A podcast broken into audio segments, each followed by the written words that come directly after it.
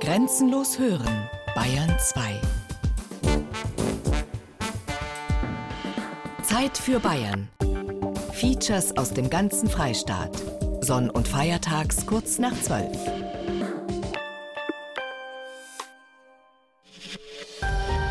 Bayern 2. Zeit für Bayern.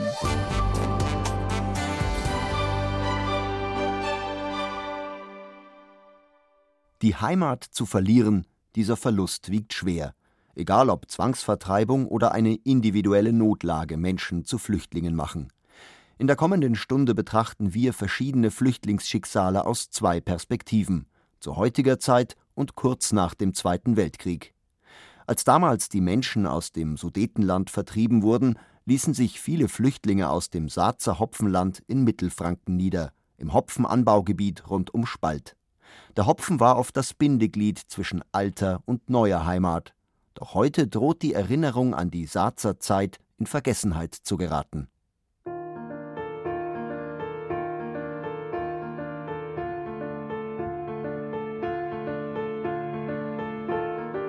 Das Saatzer Hopfenland. Geschichten von Hopfen, Flucht und Vertreibung. Ein Feature von Gerd Berghofer. Böhmische Küche und so die Tradition, das hat sich schon gehalten. Das sind halt die böhmischen Knödel. Schweinebraten wird hier ein bisschen anders gemacht und, und, und. Deftig und kalorienreich, so schätzt sie auch Hermann Wurdinger aus Georgens Gmünd. Die böhmische Küche ist hier im mittelfränkischen Landkreis Roth in vielen Familien aber mehr als eine Anregung aus einem Kochbuch. Sie gehört zur Familiengeschichte und die beginnt im Sudetenland. Das Sudetenland gehörte einst zum Habsburgerreich. Die Nazis holten es später heim ins Reich, wie sie die Annexion des Gebietes nannten. Nach 1945 folgte die Vertreibung der Sudetendeutschen aus der nunmehr kommunistischen Tschechoslowakei. Unterdrückung, Vertreibung und Gräueltaten prägten sowohl die Sudetendeutschen als auch die Tschechen. Man vergaß die lange friedvolle Koexistenz aus früheren Zeiten. Heute ist es schon heikel, die korrekte Bezeichnung für die Vertriebenen zu finden. Spricht man von Sudetendeutschen oder von Deutschböhmen? Es gibt hier wenig Einigkeit. Beides ist korrekt. Aber lässt man die Begriffsfindung beiseite und konzentriert sich auf die Menschen selbst, dann entdeckt man eine Bevölkerungsgruppe, die unter den Konsequenzen des Zweiten Weltkriegs auch zu leiden hatte. Dabei sind viele derer, die heute vom Sudetenland erzählen und die Erinnerung daran pflegen, nach 1945 geboren. Sie wuchsen auf in einem Spannungsverhältnis zwischen einer verlorenen alten Heimat, von der ihre Eltern sprachen, und einer neuen Heimat, die sie selbst erlebten. Die Jüngeren wissen zwar um die Herkunft der Familie, aber ihre Heimat ist jetzt eine andere. Sie ist in Franken. Ich heiße Peter Klepsch, bin Saatzer und meine Familie war auch in Saaz ziemlich bekannt, hatte ein Hopfengeschäft auch und auch einen gewissen Weltruf. Und ich bin Jahrgang 1928, am 10. Juli geboren. Heimat ist dort, wo ich menschliche Wärme und berufliches Fortkommen empfinde. Und ich muss schon sagen, wo man aufgewachsen ist, ist schon Heimat. Also ich kann meine Heimat nicht verleugnen. Ich spüre es immer. Und wenn ich Saazer Dialekt höre oder einen Saazer treffe, wir waren gestern essen gewesen, da war jemand im Lokal mit zur Hilfe angestellt, da kriege ich raus, der hat Saazer Blut. Ne? Und ich freue mich immer, wenn ich einen Landsmann aus meiner Heimatstadt will, trotzdem ich mit vielen Ärger gehabt habe. Nicht? Mit der Vertreibung aus der Stadt Saaz, heute Schartez im nördlichen Tschechien an der Eger gelegen, mussten sich die Sudetendeutschen eine neue Heimat suchen.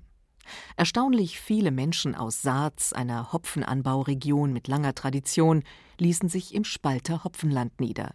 Von einer Hopfenregion also in die andere. Im Falle von Peter Klepsch spielten alte geschäftliche Verbindungen eine Rolle wir in Nürnberg eine Filiale gehabt. Da war zwar nichts mehr übrig, die war ausgebombt und alles, die stand nur noch am, Bier, aber ich kam mit dem offiziellen Transport nach Schotten in Oberhessen. Mein Bruder war der Inhaber des Geschäfts und mein Bruder war vermisst und dadurch hing das in der Luft. Ich bin zunächst einmal weiter auf die Schule gegangen, um den Rest abzuschließen, bin aber dann 1948 hat meine Mutter um Zuzug hier in Bayern gesucht und hat ihn auch bekommen, weil die Filiale in Nürnberg noch am Papier stand. Wir sind nach Schwabach gekommen, haben zunächst einmal in Schwabach gewohnt und dann hat meine Mutter das Geschäft wieder protokolliert, noch einmal neu protokollieren lassen. Und dann kam auch die Todeserklärung meines Bruders. Mit anderen Worten, ich musste da reinbeißen. Ich wollte eigentlich was anderes werden.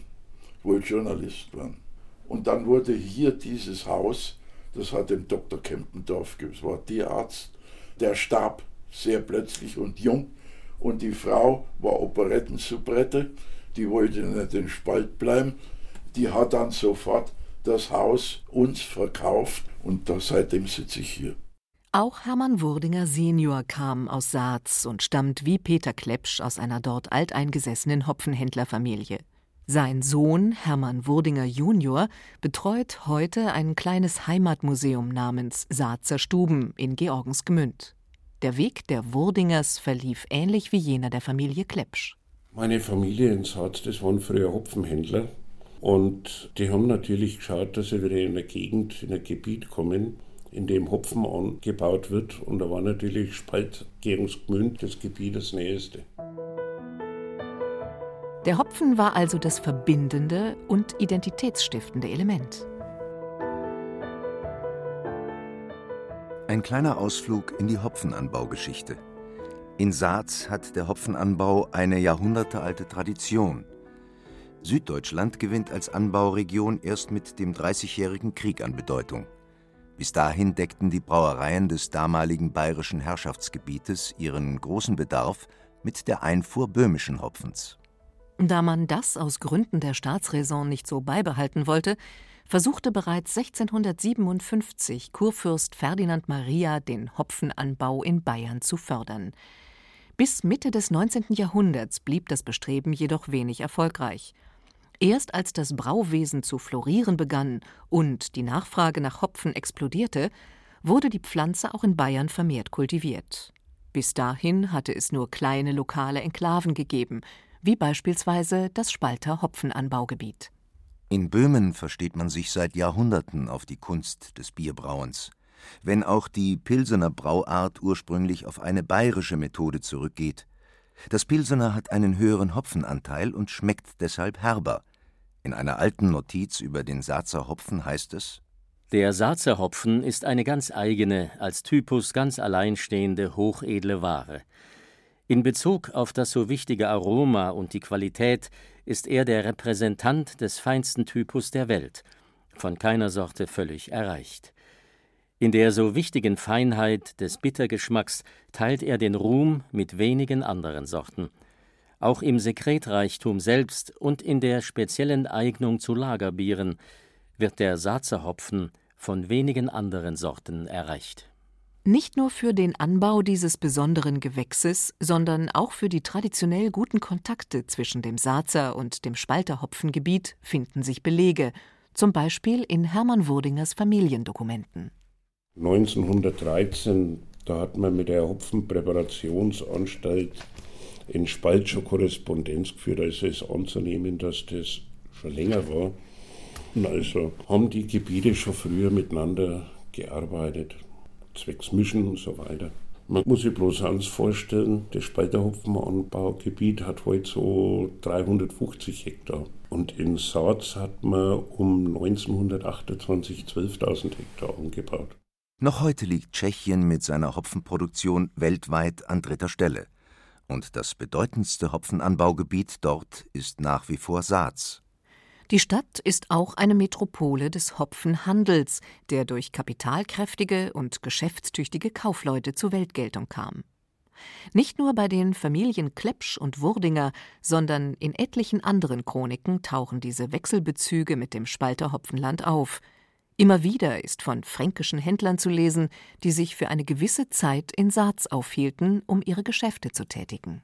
1833 wurde der Saazer Hopfenverein gegründet, mit strengen Statuten. Die Produzenten erhielten die Erlaubnis, ihren Hopfen einheitlich zu plombieren, sozusagen mit einem Gütesiegel. Je weiter der Hopfenhandel ausgedehnt wurde, desto abhängiger wurde man von den Ernten in den übrigen Staaten Europas, bald auch derer in Übersee. Der Wettbewerb führte zu starken Preisschwankungen. Hopfen anzubauen und zu ernten war vielfach leichter, als ihn gewinnbringend zu verkaufen. Nicht alle Vertriebenen aus dem Sudetenland verdienten ihr Geld mit dem Anbau des grünen Goldes. Vor allem aber kamen nicht alle Sudetendeutschen nach Franken. Was Vertreibung für die eigene Identität bedeutet, beschreibt eindrücklich ein Dokument des aus Taschwitz im Egerland stammenden Manfred Schneider. Soviel ich mich als damals Zehnjähriger erinnern kann, ist damals einfach ein Schreiben ins Haus geflattert, in dem stand, dass wir unser Haus und unsere Ortschaft verlassen müssten. Wir sollten uns dann in Karlsbad in einem Internierungslager einfinden – das war sozusagen ein Sammellager. Mit Fuhrwerken wurden wir nach Karlsbad gebracht. Von Unterlomitz bis Karlsbad waren es etwa 18 Kilometer. Es wurde ein Pferdegespann hergerichtet von einem anderen Bauern, der noch nicht ausgewiesen worden war aus seiner Ortschaft, der also noch bleiben konnte. Der half uns beim Aufladen der Kisten. Dann setzten wir uns in der Früh um sechs auf den Wagen zu unseren Kisten. Wir durften pro Person 50 Kilogramm mitnehmen. Ich besitze bis heute noch alle davon. Für mich ist es damals so gewesen, als wenn man sagt, man fährt in ein anderes Land. So ähnlich war das. Aber natürlich mit einem ganz anderen Hintergrund und mit Tränen in den Augen. Mit Tränen vor allem der Mutter, das weiß ich noch. So ist das abgelaufen. Bevor wir auf den Wagen gestiegen sind, haben meine Eltern noch einmal das ganze Vieh versorgt. Das Vieh hat gebrüllt, die Schafe haben geblökt, es war so, als ob die Tiere gemerkt hätten, wir sehen uns nicht mehr. Wissen Sie, das Schlimmste war, nicht zu wissen, wie es weitergehen und besonders, wohin es überhaupt gehen würde. Es war unsäglich viel Leid und die Ungewissheit. Und dann ging es ab ins Lager. Das geschah am 3. September 1946. Von Karlsbad aus wurden die Ankömmlinge weiter verteilt. Bereits am 12. September kam Familie Schneider im Auffanglager Georgensgemünd an. Über der Familie schwebte eine bedrückende Ungewissheit. Fremdsein, weiter verteilt zu werden, war für jemanden, der in seiner Heimat über Besitz und Habe verfügte und nun mit einem kläglichen Hab und Gut ankam, ein entwürdigendes Schicksal. Die sogenannte Weiterverteilung erfolgte auf die umgebenden Ortschaften. Die heimische Bevölkerung, die ja auch ihr eigenes Kriegsschicksal hatte, musste Platz machen, zusammenrücken. Nun kamen noch die Flüchtlinge dazu, es herrschte Misstrauen, auch Diskriminierung. Ihr sprecht aber eigentlich gut Deutsch für die Tschechei. Das hat man uns gesagt. Man hatte keine Ahnung, dass wir Deutsche waren. Wir bekamen zwei Zimmer zugeteilt. Die Küche war gleichzeitig Schlafraum meiner Eltern, Waschküche und Baderaum. Die Kinder schliefen in einer Kammer. Die genaue Zahl derer, die als Folge von Evakuierung, Flucht, Vertreibung und Zwangsumsiedlung nach 1945 in Lagern leben mussten, lässt sich nicht mehr genau rekonstruieren. Es waren etliche Millionen. Als Folge der organisierten Zwangsausweisungen aus dem Sudetenland im Jahr 1946 gab es sogenannte Barackenmenschen. Erst 1971 wurden die letzten Lager aufgelöst. Amtlich wurden diese Barackenlager als Notunterkünfte bezeichnet, ein Begriff, der noch heute gebräuchlich ist. Allein in Bayern gab es in der Nachkriegszeit rund 1400 derartige Einrichtungen, entstanden aus ehemaligen Lagern des Reichsarbeitsdienstes, Heimen der NS-Volkswohlfahrt, Zwangsarbeiterunterkünften, Wehrmachtsbauten, Kasernen oder Rüstungsbetrieben. Auch Tanzsäle der Dorfgasthäuser dienten zur Unterbringung der Flüchtlinge. Räume zumeist in einem erbärmlichen Zustand, ausgeplündert, verschmutzt, abgewohnt und ohne ausreichende Sanitäranlagen oder Kochgelegenheiten. Kein Ort, um Lebenszuversicht zu schaffen. Um Konflikte mit den Anwohnern zu vermeiden, suchte man bevorzugt Einrichtungen am Ortsrand von Städten und Gemeinden. Aber das Leben dort entwickelte sich dann eben auch zu einem Leben am Rand der Gesellschaft, zur Ghettoisierung. Im Verlauf des Jahres 1945 stieg die Zahl der Flüchtlinge und Vertriebenen im mittelfränkischen Georgensgemünd auf annähernd 900 Menschen an. Als DPs, Displaced Persons, wurden sie bezeichnet. Nicht nur Sudetendeutsche, sondern auch deutschstämmige Flüchtlinge aus Ungarn und jüdische Überlebende aus den Konzentrationslagern. Angesichts der Tatsache, dass der Ort 1939 rund 1850 Einwohner hatte, lässt sich einschätzen, wie heftig dieser plötzliche Zuwachs empfunden werden musste. Ausgelegt war das Lager für eine Kapazität von nur 171 Bewohnern. Diese mussten schnell weiter verteilt werden, um wieder Platz für neue Ankömmlinge zu schaffen. Die Enge innerhalb des Lagers war bedrückend.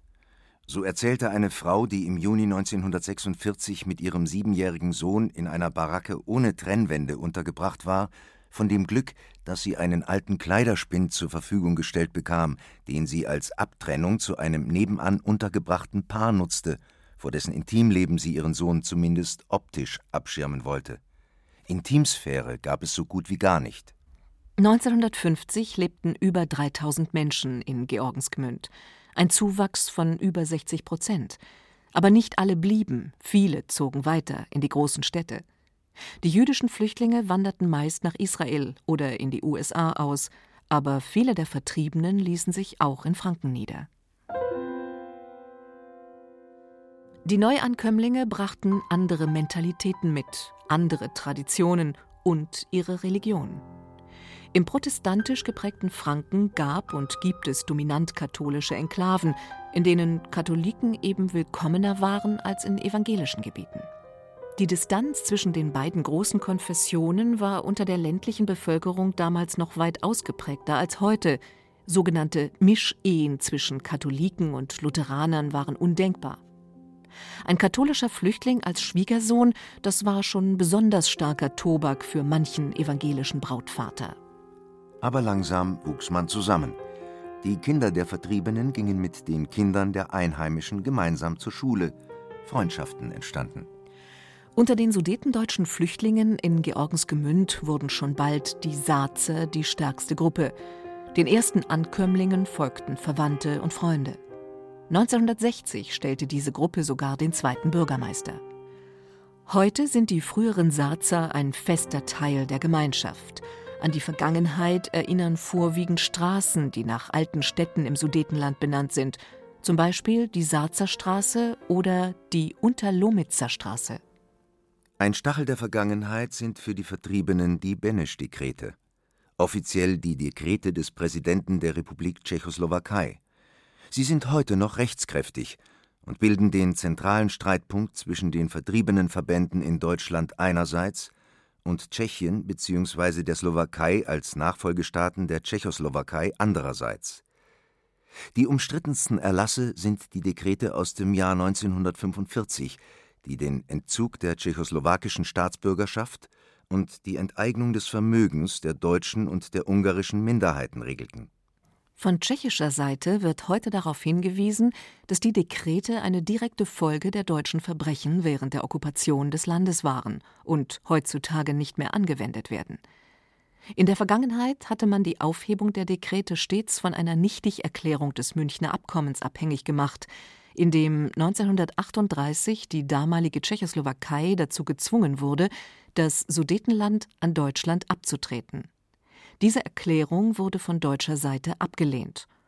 Ursächlich dafür sind die beiderseits zu erhebenden Forderungen nach erheblichen Entschädigungen, weshalb alles so zu bleiben scheint, wie es ist. Neben dem Erlass der Benesch-Dekrete gibt es ein weiteres Ereignis, das sich ins Gedächtnis der alten Saazer eingebrannt hat. Postelberg ein harmloser Ortsname, der aber bei Zeitzeugen Bilder des Grauens hervorruft. Zwischen dem 3. und dem 7. Juni 1945, nachdem die sowjetischen Truppen abgezogen waren, wurden auf dem Kasernengelände über 760 deutsche Männer und Jungen ab dem 12. Lebensjahr von Soldaten der tschechoslowakischen Armee gefoltert und erschossen. Die Opfer stammten überwiegend aus Saaz, der Nachbarstadt von Postelberg, heute Postolopreti. Auch Peter Klepsch hat Postelberg als ein Trauma erlebt und es bis heute nicht verwunden. Ich war Totengräber, also ich habe selbst zehn Saazer Bekannte unter die Erde gelegt und die ganzen Exzesse gesehen, die fürchterlich waren. Die Detailschilderungen sind grausam. Geblieben sind seelische Wunden, im Jahr 2010 wurde in Postelberg mit großer Aufmerksamkeit der Medien eine Gedenktafel für die Opfer des Massakers angebracht.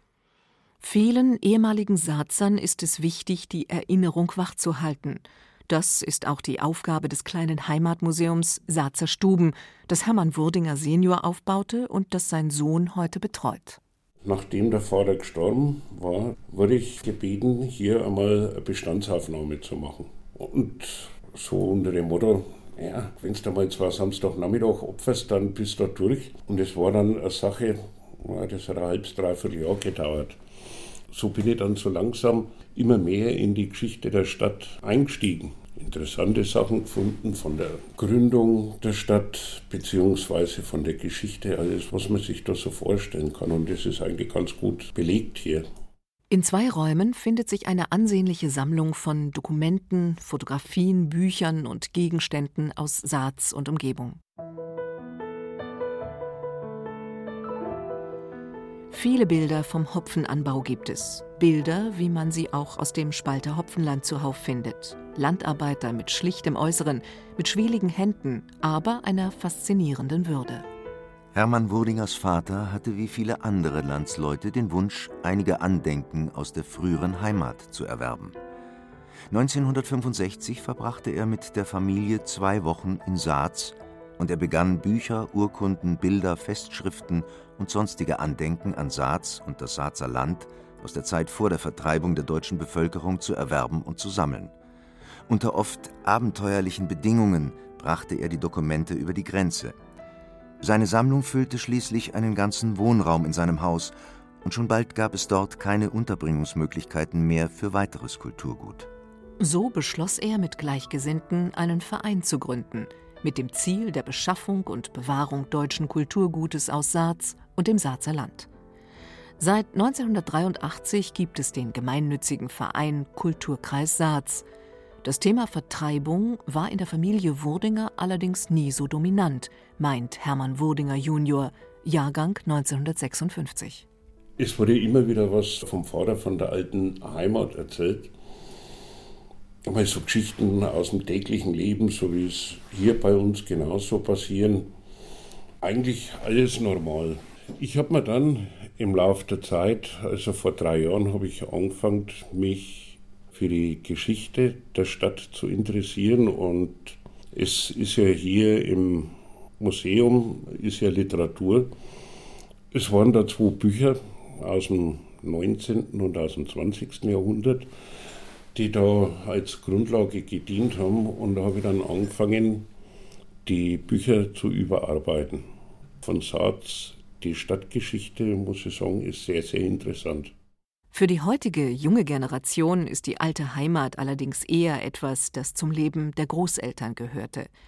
Die Landsmannschaften haben ein Nachwuchsproblem.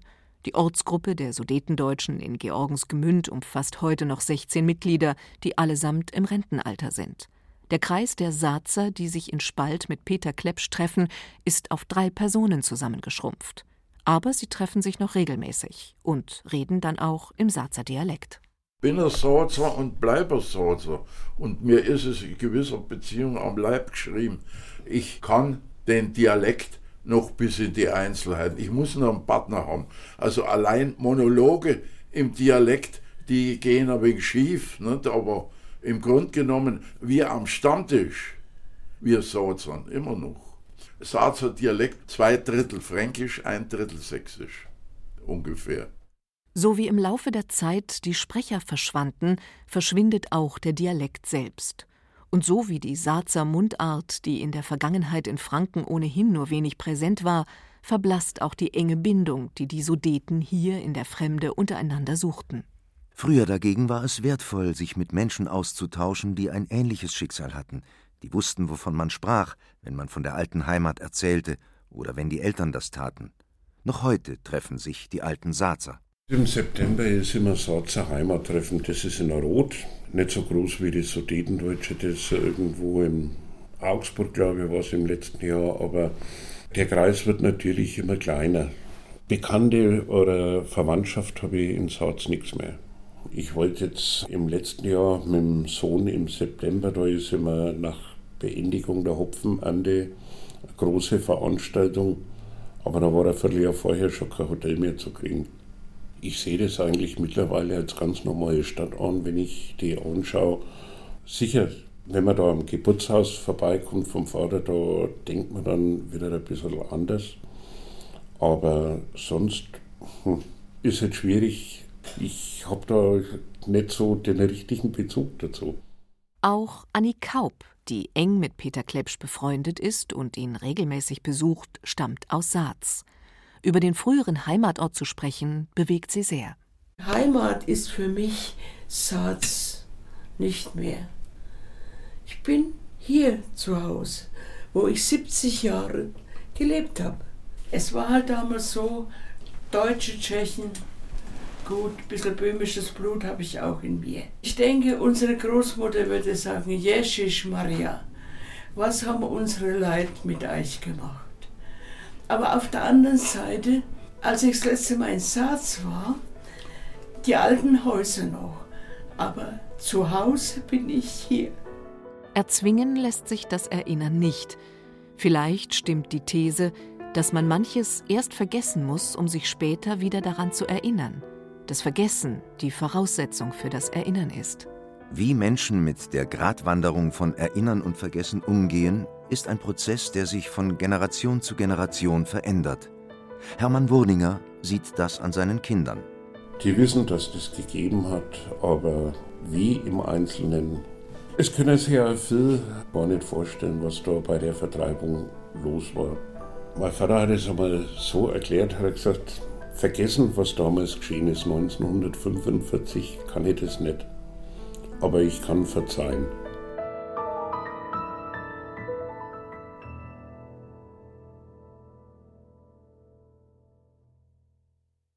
Während die Sudetendeutschen ihre Heimat oft unter Androhung von Gewalt verlassen mussten, ergreifen heute zigtausende Menschen aus dem Kosovo, getrieben von Perspektivlosigkeit, Armut oder Diskriminierung, die Flucht. Viele ihrer Asylgesuche werden jedoch im Schnellverfahren abgewickelt. Ist dabei überhaupt ein faires Verfahren möglich? Alexander Loos hatte die Gelegenheit, einen Mitarbeiter des Bundesamtes für Migration und Flüchtlinge zu begleiten, der täglich über das Schicksal Hilfesuchender entscheidet.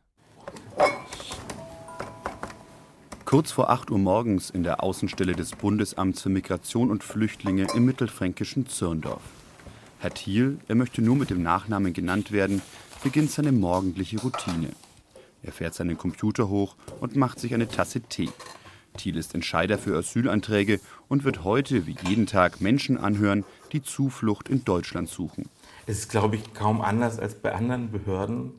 Da kommen jeden Tag Leute, stellen einen Antrag und dann muss man es halt bearbeiten. Das heißt, man fängt morgens erstmal mit dem ersten an.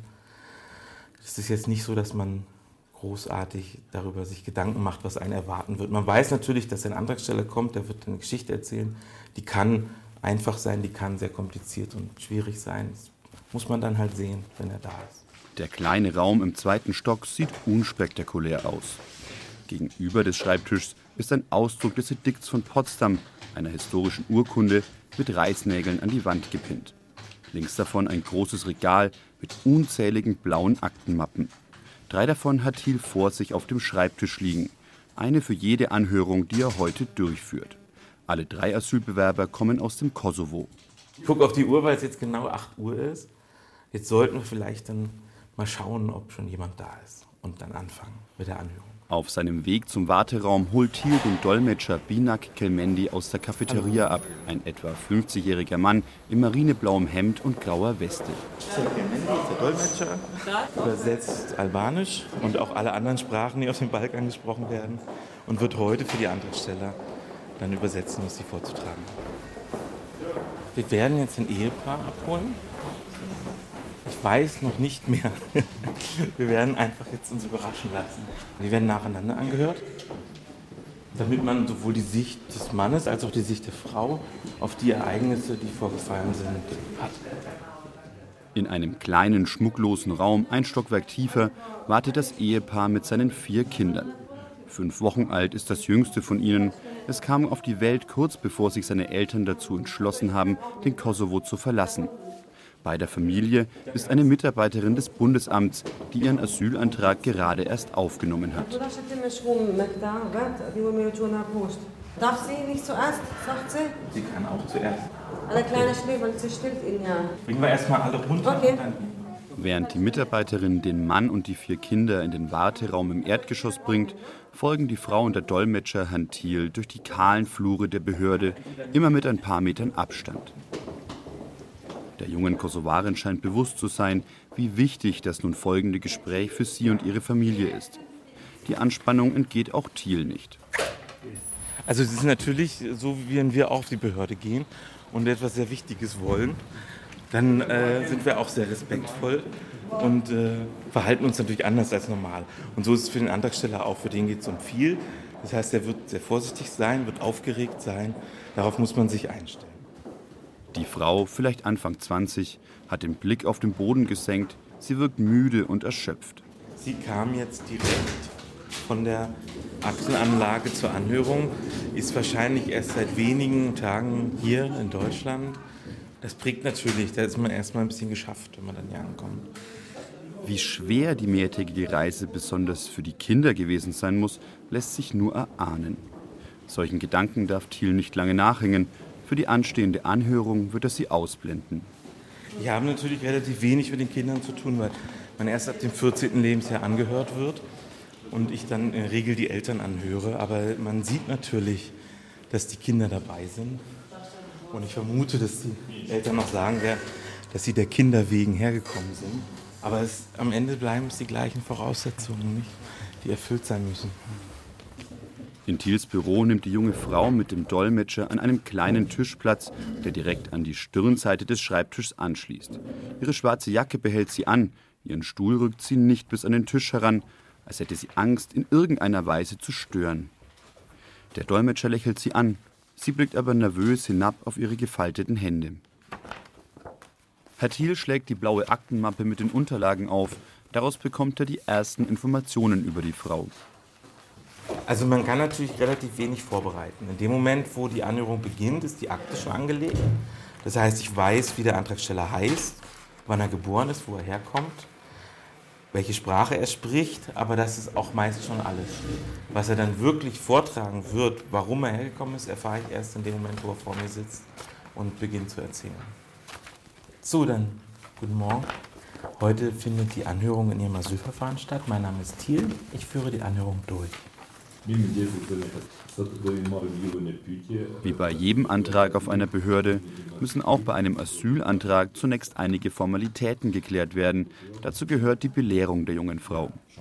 Sie haben insbesondere zwei Pflichten. Sie müssen die Wahrheit sagen und Sie müssen vollständige Angaben machen, weil was Sie jetzt nicht sagen, kann später auch nicht berücksichtigt werden bei der Entscheidung. Die Frau antwortet knapp und mit leiser Stimme, dass sie verstanden hat. Herr Thiel tippt ihre Antworten in seinen Computer, versucht dabei aber so oft wie möglich den Blick auf die Asylbewerberin zu richten. Sie scheut den direkten Augenkontakt mit ihm und orientiert sich mehr an dem Dolmetscher, der ihre Muttersprache Albanisch spricht. Dann würden wir jetzt noch die persönlichen Sachen fragen. An dieser Stelle muss die Tonaufnahme angehalten werden. Die Frau erzählt, dass sie aus Mitrovica im Norden des Kosovo stammt. Dort hat sie mit ihrem Mann und ihren Kindern in einer Einzimmerwohnung gelebt. Sozialhilfe habe sie nur einmal bekommen. Ansonsten hat sich die junge Familie mit ein paar Ziegen und selbst angebautem Gemüse über Wasser gehalten. Das Geld für die Reise nach Deutschland habe sie von ihrem Schwager bekommen. Er wollte ihren Kindern ein besseres Leben ermöglichen. Warum sind Sie jetzt nach Deutschland gekommen? Warum können oder wollen Sie nicht zurück in den Kosovo. Thiel wendet sich von seinem Computer ab und nimmt einen Bleistift zur Hand. Was die Frau ihm nun erzählt, protokolliert er handschriftlich. Sie und ihre Familie hätten in den schlimmsten Verhältnissen gelebt. Emotionslos berichtet sie, dass sie nicht mehr gewusst habe, wie sie ihre Kinder ernähren soll. Deshalb haben sie und ihr Mann keinen anderen Ausweg gesehen, als ihre Heimat Richtung Deutschland zu verlassen. Möchten Sie noch was ergänzen? Gibt es noch weitere Gründe? Die Frau verneint. Thiel diktiert seine Mitschrift in ein Mikrofon. Wir lebten unter den schlimmsten Umständen. Punkt. Wir hatten nichts zum Leben. Punkt. Wir hatten kein Brot. Punkt. Ein Computerprogramm verschriftlicht das Gesprochene, während der Dolmetscher simultan auf Albanisch rückübersetzt. Alles, was Sie mir erzählt haben, steht jetzt in dem Protokoll. Ich trug zwei Exemplare aus und bitte Sie, die zu unterschreiben. Eins ist für Sie, eins ist für mich. Nach etwa 20 Minuten ist die Anhörung beendet. Gut, dann holen wir den Mann. Thiel begleitet die Frau wortlos aus dem Büro und verabschiedet sich mit einem Lächeln, aber ohne Handschlag. Nun ist der Ehemann an der Reihe. Der hagere, dünne Mann mit den kurzgeschorenen Haaren nimmt auf demselben Stuhl Platz. Als er Thiel ein Dokument seines Asylantrags überreicht, zittern seine Hände. Er reibt sich über das müde Gesicht. Heute findet die Anhörung in Ihrem Asylverfahren statt. Mein Name ist Thiel. Ich werde diese Anhörung durchführen. Dasselbe Prozedere. Zuerst die Belehrung, dann die Abfrage der Daten. Als es zu den Gründen für seine Ausreise kommt, erzählt der Mann von den schlechten Lebensbedingungen im Kosovo. Er berichtet auch von seinen Kindern. Seine Tochter sei in die erste Klasse gegangen. Die Schulbücher habe sich die Familie aber nicht leisten können. Dem Mann steigen Tränen in die Augen. Er erzählt von seinem zweijährigen Sohn, der seit seiner Geburt starken Husten hat. Deshalb müsse er einmal im Monat ins Krankenhaus zur Inhalation. Für die anderen Medikamente fehle aber das Geld. Hier hakt Thiel nach. Haben Sie Unterlagen über die Behandlung aus dem Kosovo mitgebracht? Alle Dokumente seinem Kosovo gibt der Mann an. Sein Sohn war auch schon in Deutschland beim Arzt, sagt er. Darüber habe er aber auch keine Unterlagen und den Namen des Arztes wisse er nicht.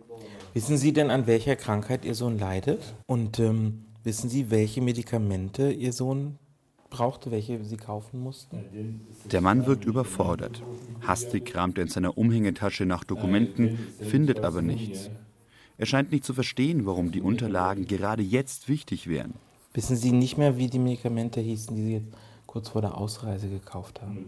Er könne sich nicht erinnern. Mehr kann der Kosovar nicht sagen.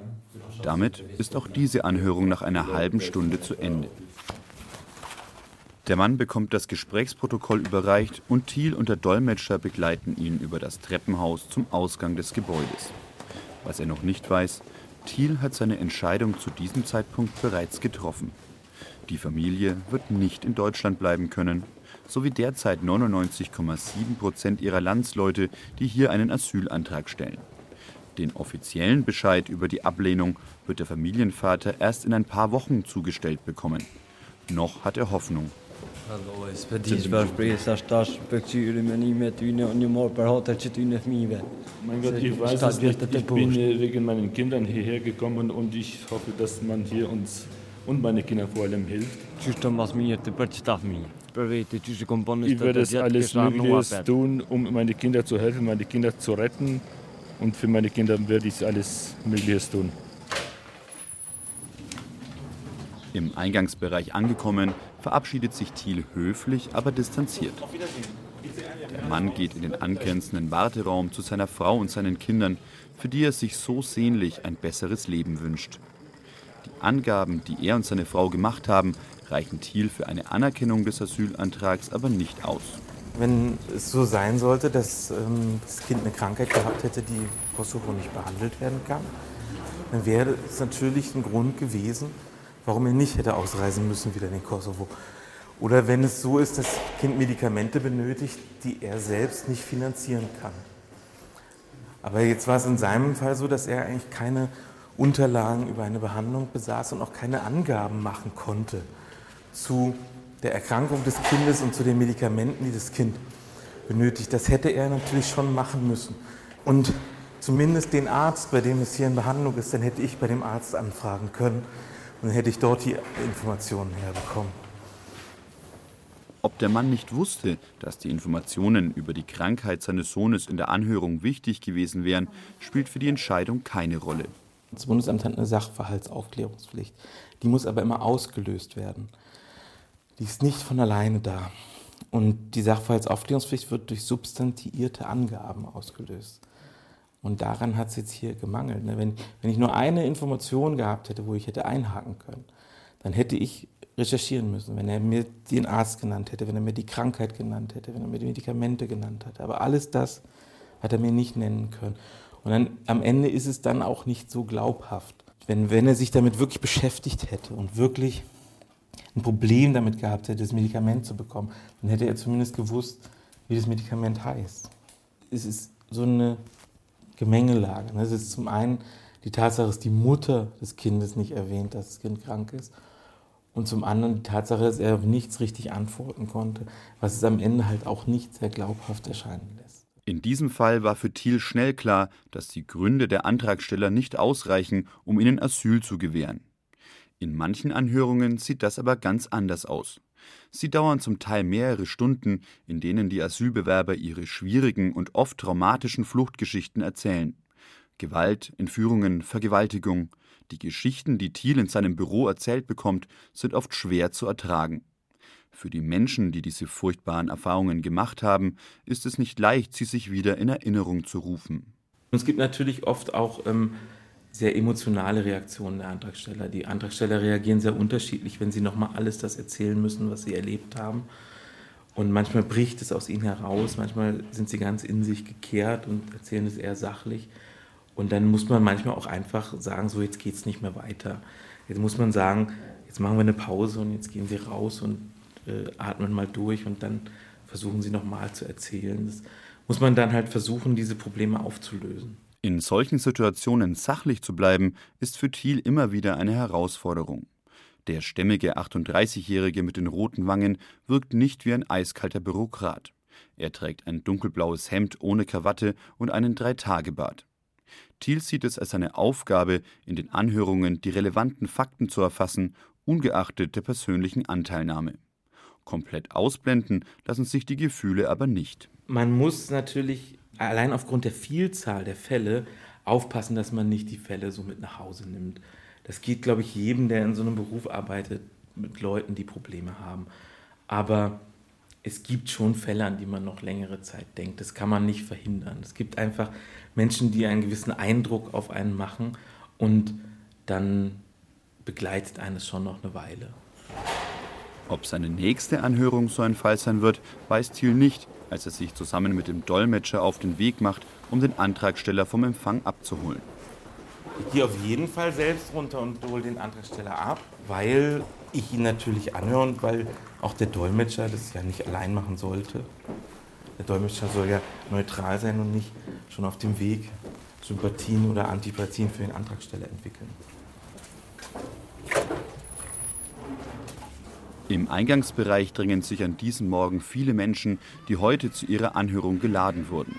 Durch die Glastür sieht man Kinder, die im Hof der Behörde Verstecken spielen, um sich die Wartezeit von teilweise mehreren Stunden zu vertreiben. Ein Mitarbeiter des Bundesamtes erklärt einem jungen Mann gerade, dass sein Termin verschoben wurde und er heute umsonst nach Zirndorf gekommen ist. Man kann sich nur vage vorstellen, wie verwirrend und unverständlich die Situation in einer deutschen Behörde für jemanden sein muss, der hier fremd ist und die Sprache nicht spricht. Herr Thiel bleibt im Eingangsbereich stehen, während der Dolmetscher in den Warteraum geht, um den nächsten Asylbewerber zu holen. Der Dolmetscher geht in den Warteraum und äh, ruft den Antragsteller aus, weil man oft die Leute schwierig findet in dem großen Warteraum, wo viele sind. Der Dolmetscher spricht dann schon die Sprache, dann hören schon mal alle auf, die die gleiche Sprache sprechen. Und er findet ihn einfach in wenigen Sekunden. Und ich würde da zwei Minuten durchlaufen und suchen. Der Dolmetscher kommt mit einem jungen Mann aus dem Warteraum. Unter seiner Wollmütze lugt dichtes schwarzes Haar hervor. Er trägt Jeans und Turnschuhe. Auf dem Rücken hat er einen Rucksack. Als Thiel die beiden sieht, läuft er los in Richtung seines Büros. Der Asylbewerber und der Dolmetscher folgen ihm wieder mit ein paar Metern Abstand. Die Begrüßung hat Thiel bewusst ausgelassen. Ja, man kann nicht einfach auf jeden Menschen zugehen und ihm die Hand schütteln, weil die Leute kommen aus sehr unterschiedlichen Kulturen und äh, haben sehr unterschiedliche Gedanken darüber, wenn plötzlich jemand sie angreift und ihnen die Hand schütteln will. Das heißt, man, man wartet, bis man im Raum ist und sagt dann freundlich Guten Tag. Der junge Mann nimmt seine Mütze ab, als er Thiels Büro betritt. Mit seinem Rucksack auf dem Rücken setzt er sich auf den Stuhl an dem kleinen Tisch. Routiniert beginnt Thiel auch diese Anhörung. So, heute ist die Anhörung in Ihrem Asylverfahren. Mein Name ist Thiel, ich werde die Anhörung durchführen.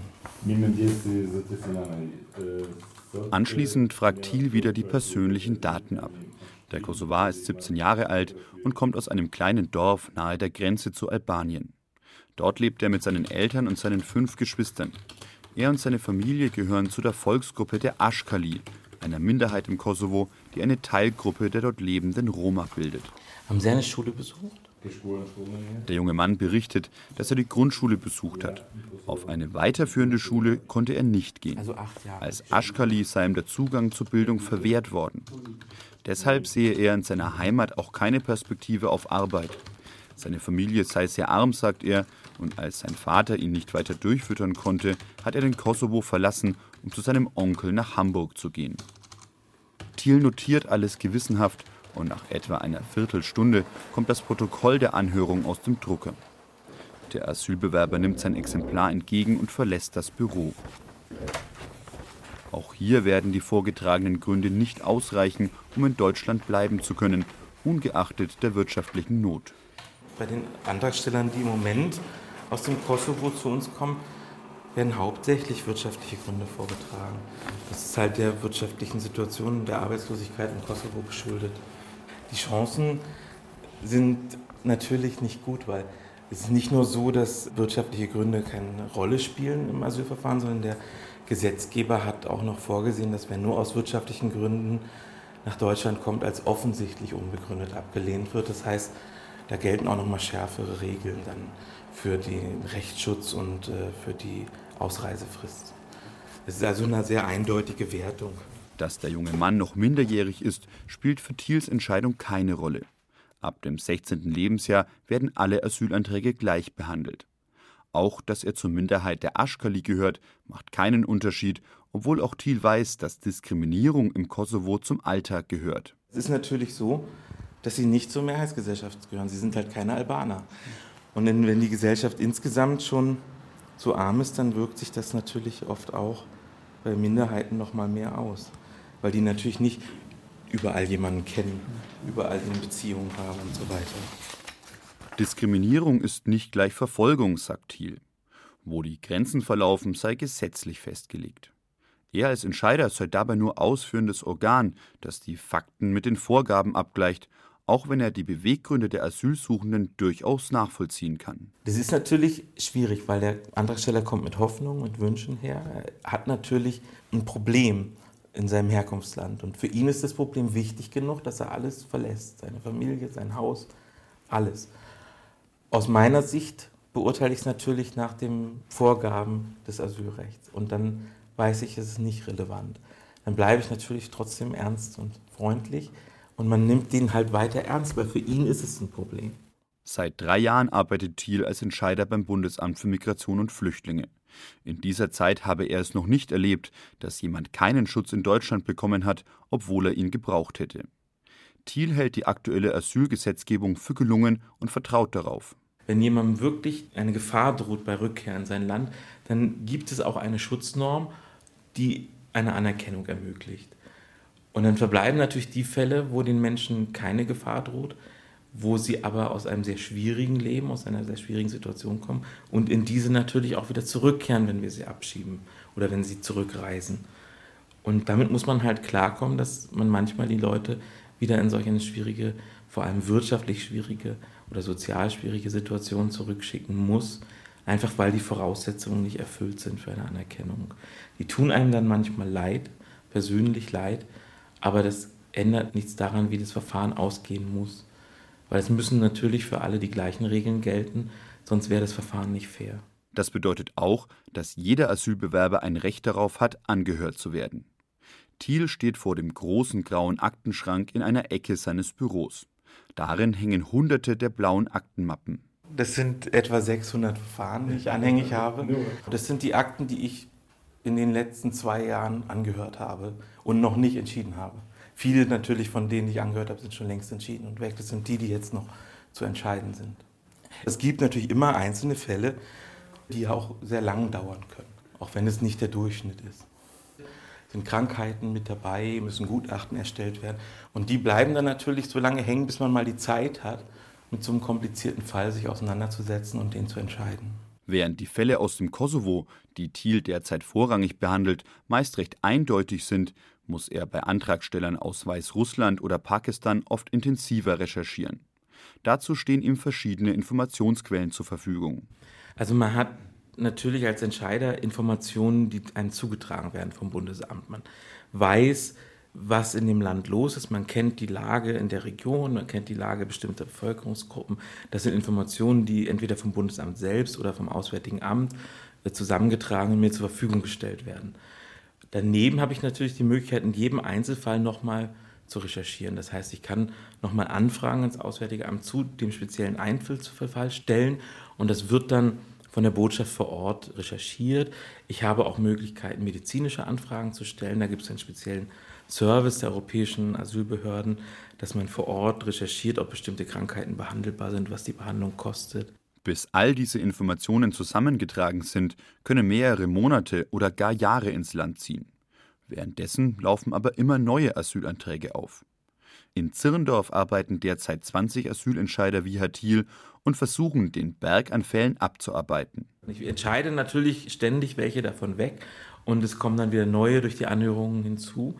Und ich muss natürlich immer sehen, dass ich vielleicht ein bisschen mehr entscheide, als ich anhöre, damit sich die Zahl der Verfahren reduziert. Es ist aber sehr schwierig, wenn dann wieder auf einmal 10.000 Leute aus einem Land kommen und dann plötzlich angehört werden müssen. Dann hat man nicht immer darauf Einfluss, wie viel man anhören muss. Es hängt halt davon ab, wie viele kommen. Herr Thiel hat für heute keine Anhörung mehr. Er sitzt an seinem Schreibtisch, links neben ihm ein Stapel Akten, mit denen er sich befassen möchte.